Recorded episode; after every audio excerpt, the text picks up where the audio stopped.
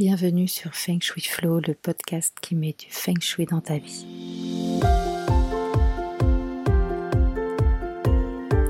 Mon nom est Aude je suis expert Feng Shui. Je partage avec vous mes astuces pour faire de votre habitat un véritable compagnon de vie. Je vous montre également comment transformer votre lieu de travail en vecteur de réussite. Chaque semaine, venez découvrir comment recevoir plus d'abondance, améliorer votre santé, booster votre chiffre d'affaires, trouver l'amour, bref, comment profiter de tous vos potentiels et de chaque opportunité grâce à l'usage de principes feng shui simples appliqués à votre maison ou à votre bureau. Suivez-moi dans le feng shui flow, c'est parti.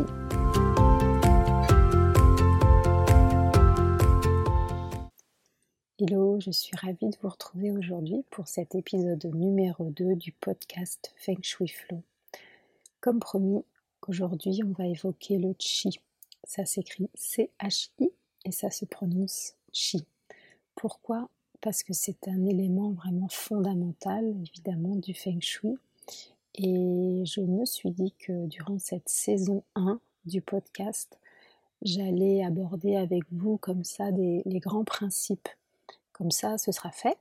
Et puis euh, après, on pourra euh, discuter peut-être de choses un petit peu plus légères et surtout, vous aurez euh, en tête les fondamentaux pour que vous puissiez comprendre après quand on abordera par exemple les problèmes de sommeil, les problèmes de cœur, comment harmoniser les énergies dans les différentes pièces, etc. Bah, vous aurez un petit peu plus connaissance de ma boîte à outils. Alors c'est parti, je vous dis tout sur le chi. Le chi, c'est la force vitale. La force vitale au cœur de toute chose.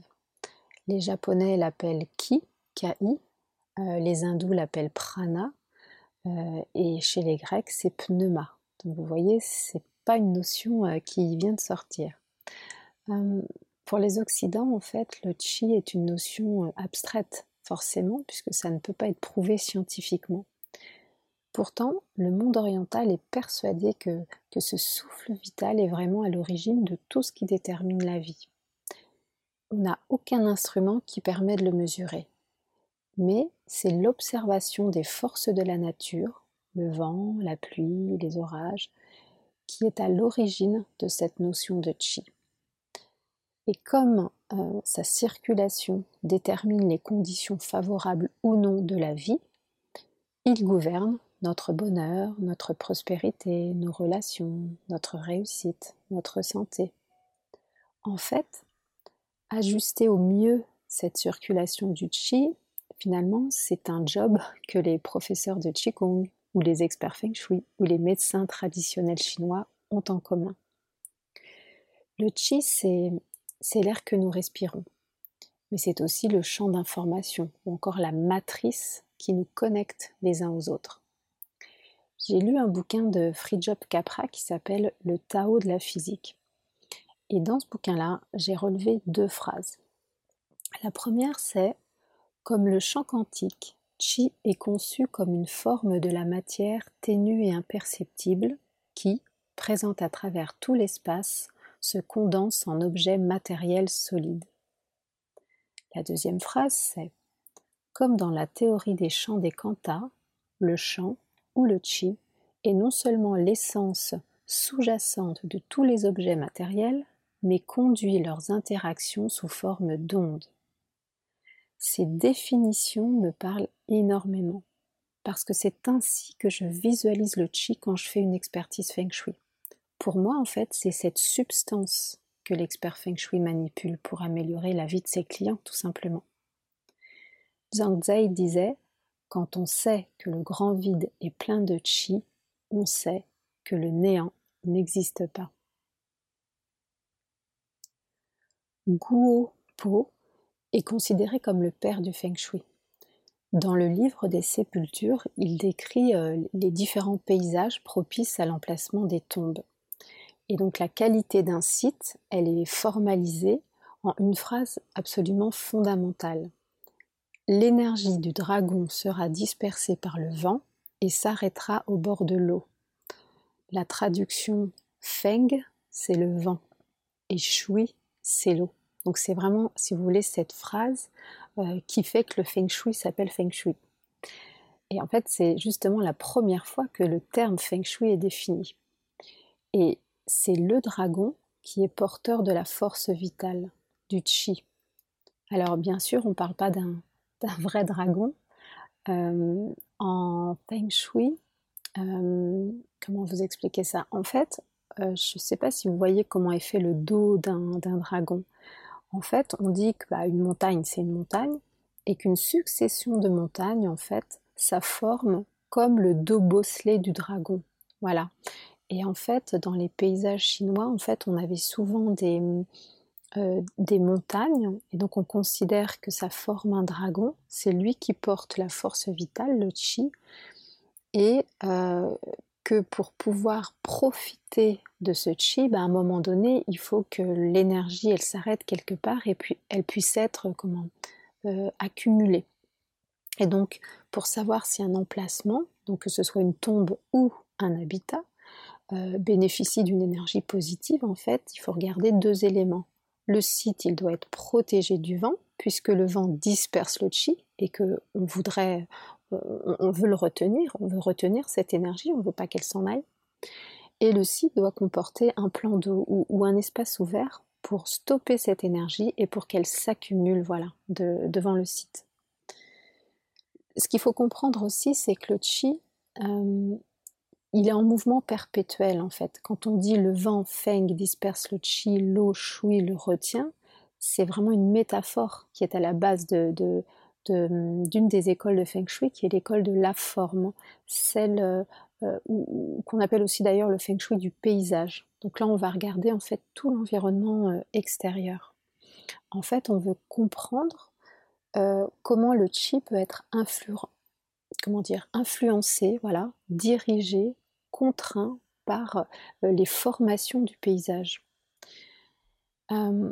si vous avez besoin de matérialiser le chi, euh, je dis toujours à mes clients d'imaginer de l'eau calme à la surface d'un lac ou euh, jaillissante dans une cascade ou bondissante dans un cours d'eau. L'eau, elle est vraiment synonyme de vie, comme le chi. Pareil, vous pouvez imaginer, si c'est plus facile pour vous, euh, que le vent est aussi un véhicule pour le chi.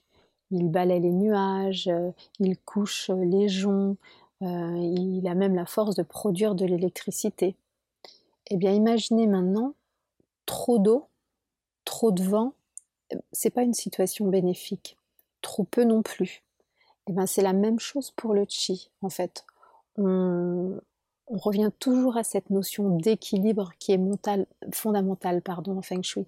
Et ça, euh, bah ça, on en discutera peut-être dans le prochain épisode parce que la notion d'équilibre et notamment de yin et de yang, euh, tout le monde a son avis sur la question, tout le monde croit connaître et en fait c'est beaucoup plus profond que ça. Alors, on va simplifier et on va dire qu'il y a deux types de chi. Il y en a un petit peu plus, mais pour aujourd'hui ça suffira. Euh, et donc tout l'art du feng shui est d'attirer évidemment le plus favorable. Donc on a ce qu'on appelle le cheng chi. Lui c'est un chi positif. C'est le chi nourricier. Il transporte des courants favorables. Alors c'est quoi par exemple? Bah, C'est un jardin qui est bien entretenu, un intérieur rangé, euh, mais aussi le murmure d'un ruisseau, le pépiment des oiseaux, ou alors les surfaces lissées douces ou le parfum d'une fleur. Vous voyez, tous les sens sont à l'honneur. Ce type de chi va participer à notre bien-être. A contrario, on a le char-chi. Lui, c'est un chi qui est plutôt négatif. En fait, il agresse nos sens. Par exemple, le désordre, les détritus, la violence, la pollution, qu'elle soit sonore ou lumineuse, les moisissures, le charchi peut aussi résulter de lignes d'énergie créées euh, par des coins, des angles, des poutres, euh, car l'énergie repart mal de ces lignées, donc elle n'est pas bénéfique. C'est pour ça qu'en Feng Shui, on recommande souvent plutôt des, meubles avec des courbes plutôt que euh, des, des, tables carrées ou, rectangles avec des coins saillants. en fait, le job de l'expert Feng Shui, c'est d'identifier ces charchis et de trouver des solutions, soit pour les supprimer, si c'est possible, soit pour limiter leurs effets. Alors, euh, je ne veux pas euh, faire peur, hein. comme on peut voir dans certains euh, ouvrages de Feng Shui, ou alors le, le, charchi, c'est, on appelle ça une flèche empoisonnée. Bon, on va dire pour moi, ça fait partie un petit peu du, du folklore chinois. voilà, la présence d'un charchi ne doit pas vous inquiéter plus qu'il ne faut. Surtout qu'en plus, moi je suis absolument pour tout ce qui est pensée positive et, je déteste quand on cristallise un soi-disant problème parce que finalement la cristallisation de problème est plus un problème que le, que le fameux problème en lui-même. Bref, petite digression. et donc, ça ne doit pas vous inquiéter si vous avez un charchi ou si vous pensez qu'il y a un charchi, puisqu'il y a tellement de possibilités, on va dire, de chi positifs autour de nous, que peut-être que la somme de tous ces effets favorables en fait suffira à réduire à néant l'influence d'un charchi, d'accord? Euh, Et puis aussi moi au niveau de, mon expertise en fait j'ai plein d'outils pour, euh, pour lutter contre ces méchants charchis. Ceci dit, je vous enjoins quand même à observer votre, votre environnement, qu'il soit extérieur ou intérieur et à vérifier, en fait, vous ne pouvez pas vraiment très facilement éliminer un, chi euh, néfaste. Oui, oui, je vous demande de ranger vos affaires, je vous demande de faire la vaisselle, de tondre la pelouse ou de jeter les fruits gâtés qui seraient cachés dans votre corbeille. C'est facile, non? Pour conclure sur le chi, euh, je voulais vous dire que c'est pas seulement quelque chose d'intangible. Oui, c'est le souffle de vie qui fait euh, pousser les plantes, euh, qui fait rêver les hommes, qui stimule les, aiguilles de l'acupuncteur. Mais c'est aussi la substance qui vit au cœur de la matière non vivante, les voitures, les tables, les maisons. Rappelez-vous de ce que disait Einstein. Disait Tout dans la vie n'est qu'énergie et vibration. Voyez? Euh, qu'on soit euh, de, l'infiniment petit euh, à l'infiniment grand. Tout vit dans l'univers, donc tout est énergie et tout est état vibratoire. Et donc, au même titre que l'équilibre entre yin et yang, qu'on verra dans un prochain épisode, eh bien la dualité Sheng-Chi, Char-Chi, elle est vraiment à la base de la discipline du Feng Shui. C'est le feng shui qui permet de déterminer si le chi des différents éléments qui nous entourent, euh, il est euh, ou pas euh, en harmonie. Voilà. Donc j'espère que vous comprenez maintenant pourquoi l'analyse du chi est vraiment fondamentale dans le cadre d'une analyse feng shui. Je vous remercie pour votre écoute et je vous dis à très très bientôt. Ciao Merci pour votre écoute d'aujourd'hui.